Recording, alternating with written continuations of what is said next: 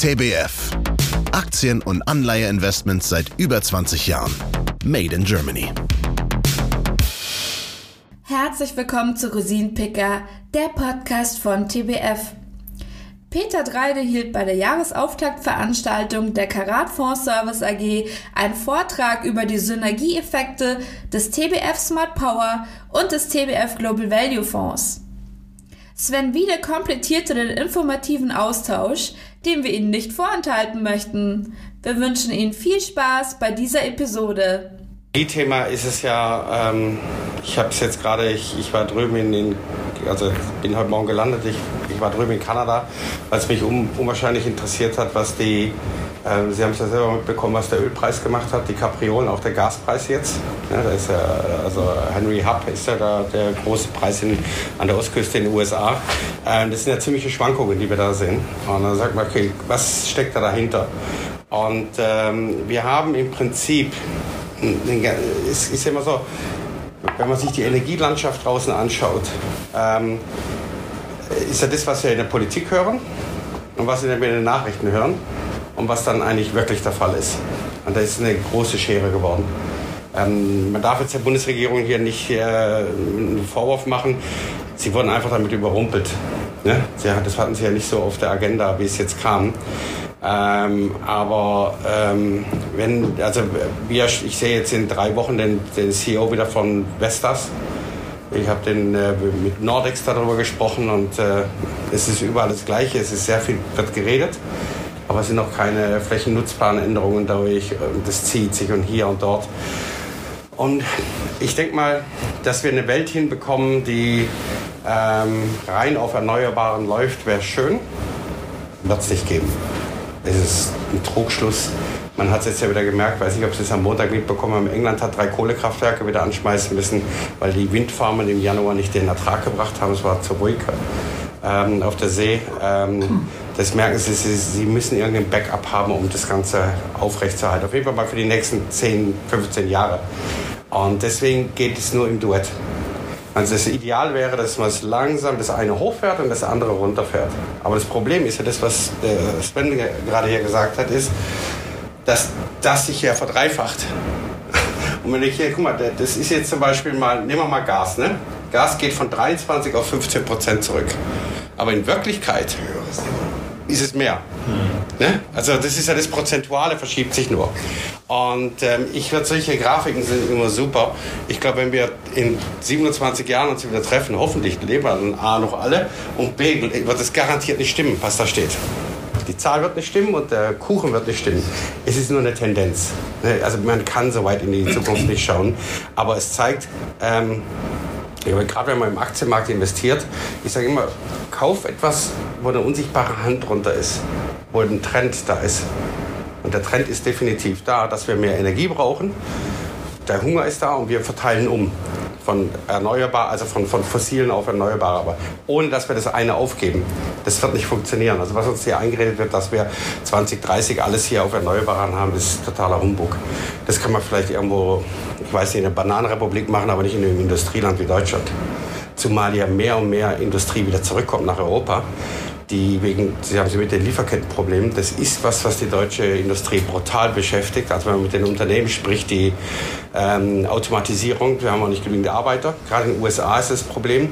Die USA baut momentan ähm, 27 Halbleiterfabriken auf. Ähm, aber sie haben keine Leute, die das Ganze bearbeiten können. Also müssen sie brutal hoch automatisieren. Und ähm, das sind sehr, sehr viele Themen, die draußen gerade sind. Aber im Prinzip alle brauchen Energie. Und Energie ist verläss muss verlässlich sein.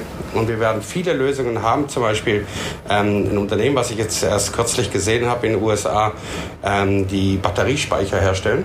Und zwar große, sind 200 Megawatt Anlagen. Die werden an beiden Seiten vom Stromnetz auf im Prinzip reingebracht. Das heißt, wenn ich jetzt an der Stromquelle X so und so viel Strom gerade produziere, aber ich brauche sie auf der anderen Seite nicht, speichere ich das zwischen. Oder umgekehrt, ich, ich transportiere es und brauche es dann aber auch einfach nicht mehr so, weil einfach, sagen wir mal, ein sonniger Tag ist mit Wind und ich produziere lokal genügend, wird das beim, sagen wir, in der Nähe vom Endverbraucher, äh, also sagen wir hier in Frankfurt, wird das so ein Ding aufgebaut oder hier und dort. Und wenn ich dann wieder Strom brauche, hole ich es erstmal aus den Speichern raus und brauche es nicht aus dem Netz rausholen. Und das ist natürlich eine unwahrscheinliche Erleichterung, wenn ich das so fahren kann. Nur, das sind Pilotanlagen, die gerade gebaut werden. Da kann man sich vorstellen, bis wir das ganze Netz umgerüstet haben auf sowas, das, das erleben wir dieses Jahrzehnt nicht mehr, weil es dauert. Aber der Trend ist da.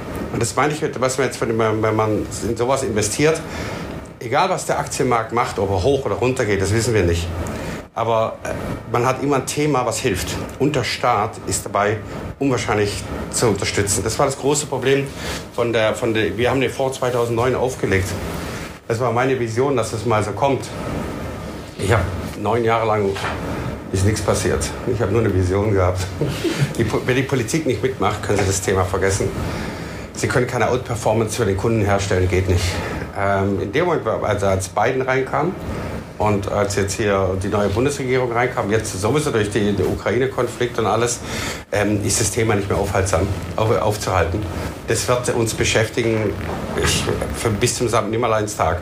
Aber ich sage, man muss beides haben. Man darf einen Fonds mit denen hier nur auf Erneuerbaren A, das Portfolio hat so eine Volatilität. Das Zeug geht da 6% hoch, 5% runter. also, und dann äh, schauen Sie sich mal an, so Werte wie äh, Vestas, Nordex, ähm, ähm, wie heißen die, die Windparkbetreiber in, in, in Dänemark oben, ähm, die, die lagen bis vor ein paar Wochen noch auf einem 52-Wochen-Tief, ja, genau. Ähm, das, können sie kein Portfolio fahren. Also die ganzen Clean Energy Index, wie sie alle heißen, die gehen nur in diesen Zockerbuden drin. Viele von denen verdienen noch gar kein Geld.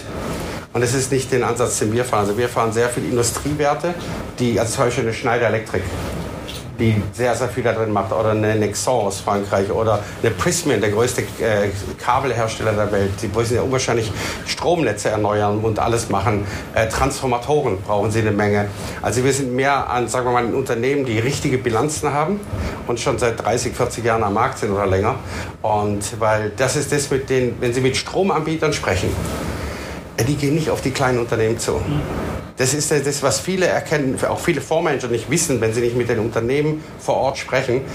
Die gehen, wenn sie eine Lösung suchen, zu Schneider Electric oder gehen zu ABB oder zu Siemens, ne, wenn sie eine Lösung suchen, die, weil sie mit denen schon seit 20 Jahren zusammenarbeiten oder 30 Jahren, weil die die Turbinen gebaut haben. Also äh, Siemens baut die Turbinen oder äh, früher war es noch ABB. Ähm, das sind einfach tiefe Verhältnisse untereinander und das, deswegen ist das ein, ein, ein Thema, was, was richtig Sinn macht in einem Portfolio. Und ähm, ich komme mal vielleicht auf die Kehrseite. Ja. Der, ich fand das, den Ansatz ganz gut, weil ähm, es hat natürlich einen Nachteil. Ähm, so, die Kehrseite der Medaille nennen wir das. Ähm, das habe ich ja eingangs gesagt, also es gab dem Fonds, der 20% im Plus war letztes Jahr, ja. ist ein reiner Rohstofffonds. Das Problem, ich habe ein, hab ein Bild gemacht, ich glaube, ich habe es noch auf dem Punkt am Dienstag hatte ich eine interessante Sache gesehen. Ähm, wie viel Tonnen Stahl in eine Windmühle reinkommen? So, pass mal auf. Hier. Ähm, eine 130 Megawatt Anlage offshore ne, braucht 125 Tonnen Kupfer, 7 Tonnen Zink und 700 Tonnen äh, Stahl, also Coking Coal, also, Stahl, also Kohle zum Stahl herstellen. Das sind die Summen für so einen Windpark. Allein, was wir schon mal sagen, 125 Tonnen Kupfer. Jetzt haben wir ein Problem. Ich habe ja ein paar Jahre in Kanada gelebt und habe sehr viel auf der Rohstoffseite, fast nur Rohstoffe gemacht. Und äh, damals in den 90ern, als ich drüben gelebt habe. Ähm, das Problem ist, früher haben sie eine Kupfermine für 500 Millionen bis eine Milliarde gebaut. Heute müssen Sie rechnen zwischen drei bis sieben Milliarden für eine Kupfermine. Ähm, A, wer nimmt so viel Geld in die Hand, wenn er nicht weiß, es dauert, früher hat es gedauert, zwischen vier und fünf Jahre eine Kupfermine aufzubauen, heute zwischen acht und zehn. Permitting, also Zulassungen, das und hier. Ähm, die ganze Finanzierungsseite ist natürlich jetzt auch eine Sache geworden. Ähm, das heißt, wenn Sie jetzt ein Projekt anfangen, wird es dieses Jahrzehnt nicht mehr fertig. Es wird Anfang nächstes Jahrzehnt fertig. Also so können Sie also genau sehen, wie viel Kupfer produziert wird über die nächsten Jahre. Es wird nichts Neues kommen, weil sonst wäre er ja schon am Bau. Und Sie sehen die Nachfrage, die weiter steigen wird. Und die, wir sind erstmals in dem Zyklus, dass wir, guck mal, wir reden über eine Rezession und der Ölpreis ist bei 80 und Kupfer steht bei 4,30 Dollar. Normalerweise wäre Kupfer bei 2 Dollar und Öl wäre bei 40 oder 30, wenn wir über Rezession reden. Aber Öl ist bei 80 und mein, wie es aussieht, also ich habe zehn Firmen in zwei, in anderthalb Tagen gesehen. Ich habe sieben Meetings am Montag gehabt in Calgary. Und wenn es einer weiß, ist es Houston und Calgary, wo der Ölpreis hingeht. Es ist so eine, so eine Disziplin dort. Es wird nicht mehr gefördert. Nur noch das, was an sogenannten Decline Rates ist. Also was in, in Ölfeld fällt ja immer ab. Ne? Also sie haben ja nie 100% der gleichen Reserven, wenn sie rauspumpen. Und vor allem am Anfang fällt ja die sogenannte, ich weiß nicht, wie Decline Rate auf Deutsch heißt. Also Verringerungsrate. Ja, das verringert, also die Vorkommen ja. verringern sich ja, deswegen kommt immer weniger und mit immer weniger Druck natürlich nach oben, je nachdem, wie sie arbeiten, ob sie mit Fracking oder mit konventionell arbeiten. Und in Kanada wird zum Beispiel fast gar kein Fracking benutzt, dann fast alles konventionell gebohrt. Und, aber egal, ähm, es wird nicht in Wachstum investiert. Die Firmen schütten zwischen 75 und 100 Prozent des Free Cashflow aus. Die meisten haben gar keine Verschuldung mehr und hauen 7, 6, 7 Prozent äh, Verzinsung raus und sagen, aber wir machen nicht mit hier und investieren jetzt in, in großes Wachstum und dann bezahlt ja eh keiner. Die Firmen sind sportbillig wegen ESG. So, auf jeden Fall äh, haben wir sehr wahrscheinlich durch den Anstieg der Konjunktur in China ungefähr zwischen 500 und 800.000 Barrel mehr Öl, die wir brauchen, hauptsächlich für Jetfuel äh, und für Diesel, für Transport. Und wir haben sehr hohes Wachstum in, äh, sollte man nicht denken, da spricht keiner, der Middle East, also ähm, der Mittlere Osten, Saudi-Arabien, alles, die ganzen Länder boomen, Katar, ja, da, die sowas, aber die boomen die Länder und die brauchen auch enorm viel Energie. Und äh, deswegen werden wir ungefähr dieses Jahr oder die nächsten zwölf Monate 1,2 Millionen Barrel mehr an Öl brauchen. So, und äh, woher soll es kommen? Die Firmen sind nicht willig. Und man hat sie gesehen, was? Haben Sie die Ankündigung von Chevron gestern gesehen? Ist irre. Sowas ist irre. Chevron, ähm, da habe ich den CEO letztes Jahr im September getroffen und habe auch den CFO gesagt, die Dividende ist zu gering, finde ich zu gering für das, was ihr verdient. Die anderen zahlen viel mehr. Nö, machen wir nicht hier. Jetzt kamen sie gestern raus, sie werden ein Viertel ihres Unternehmens über die nächsten Jahre zurückkaufen. 75 Milliarden Dollar Aktienrückkaufprogramm. Das ist ein Wort. Das merkt man, wie viel Geld die haben, die Firmen. Und also was man hier kauft, ist ähm, im Prinzip die zwei großen Themen. Kupfer, wir haben nicht genügend Kupfer.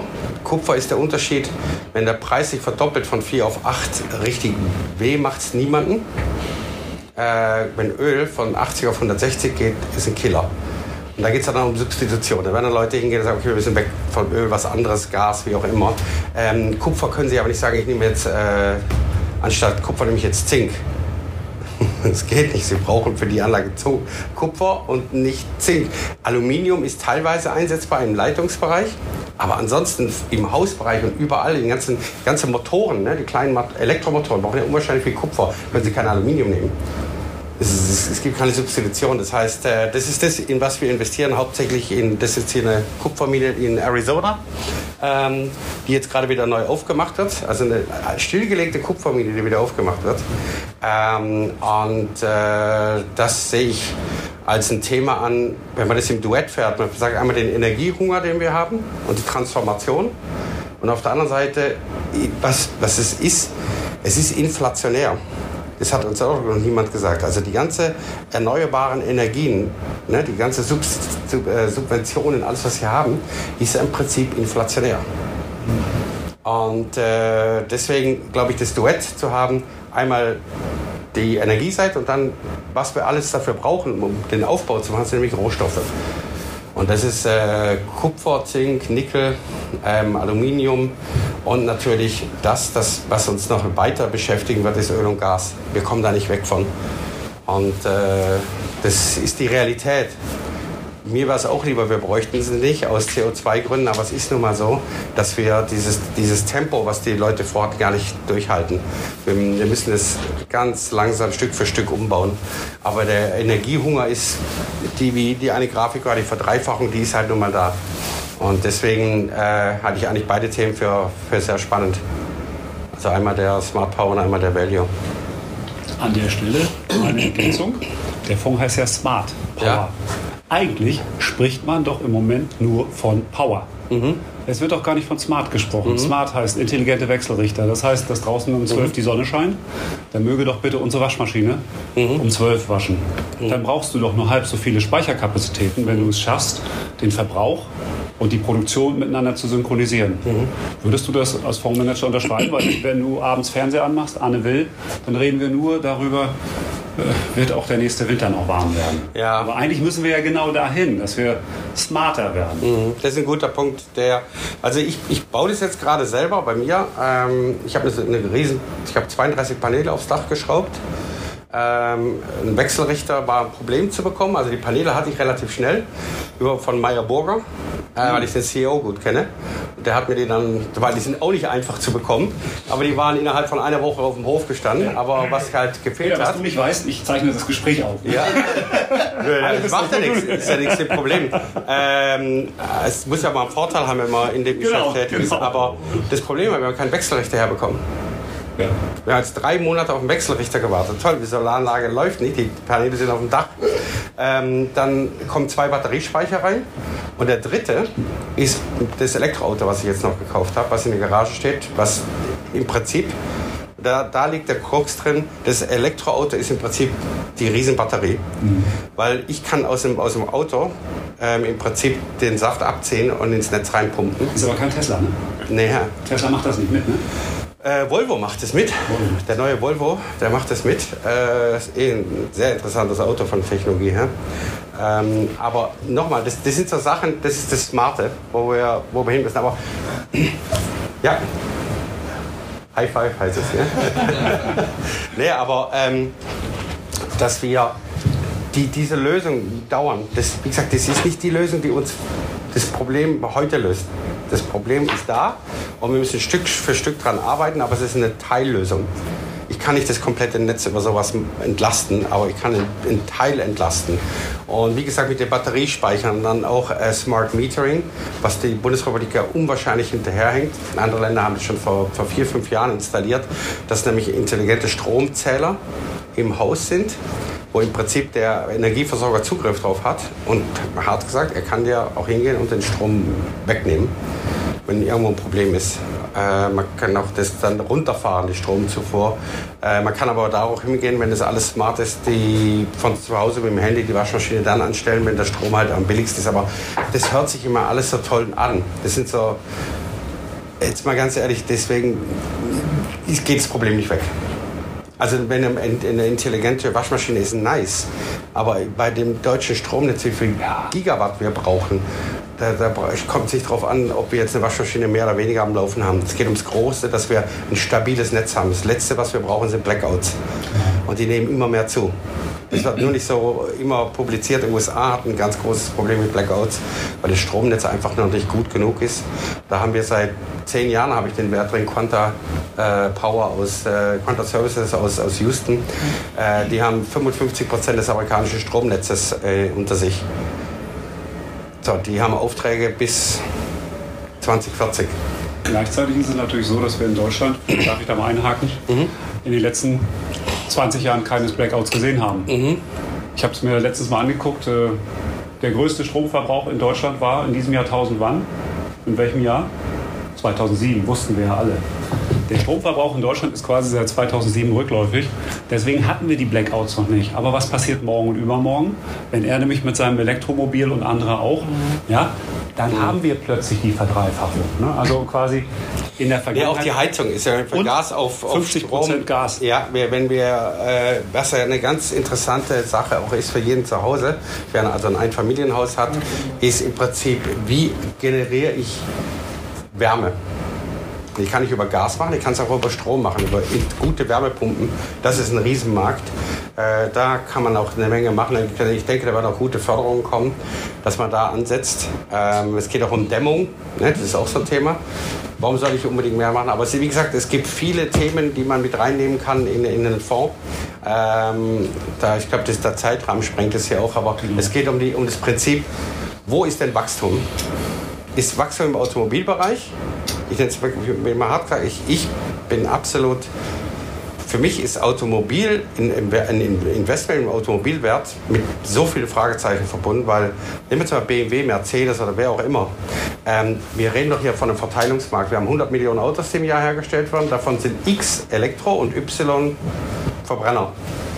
Das eine wird mehr, das andere wird weniger. Deswegen verkaufst du aber nicht mehr Autos als BMW oder Dinge. Die verkaufen halt mehr Elektroautos und weniger Verbrenner.